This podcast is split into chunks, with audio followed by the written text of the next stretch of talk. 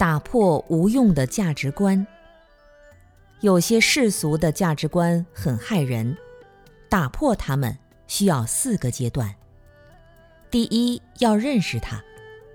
价值观到底有多少？比如，你的三寸金莲到底有多少价值？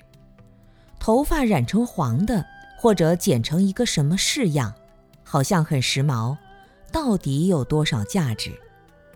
对于世间各种环境下形成的短期或周期性的价值观，以及终极的价值观，都要客观地认识它。第二，要适应它。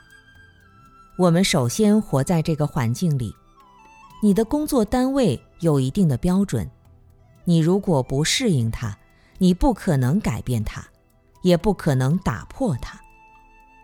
第三，要改变它。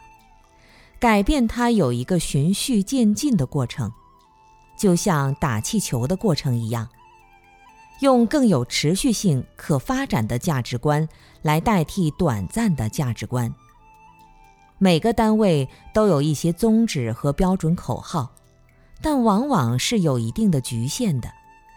随着组织的运转，要不停地改变，适应这个规律，改变它。让价值观持续的时间越来越长。第四是超越它，把束缚心灵的气球打破。这四个阶段是可以操作的。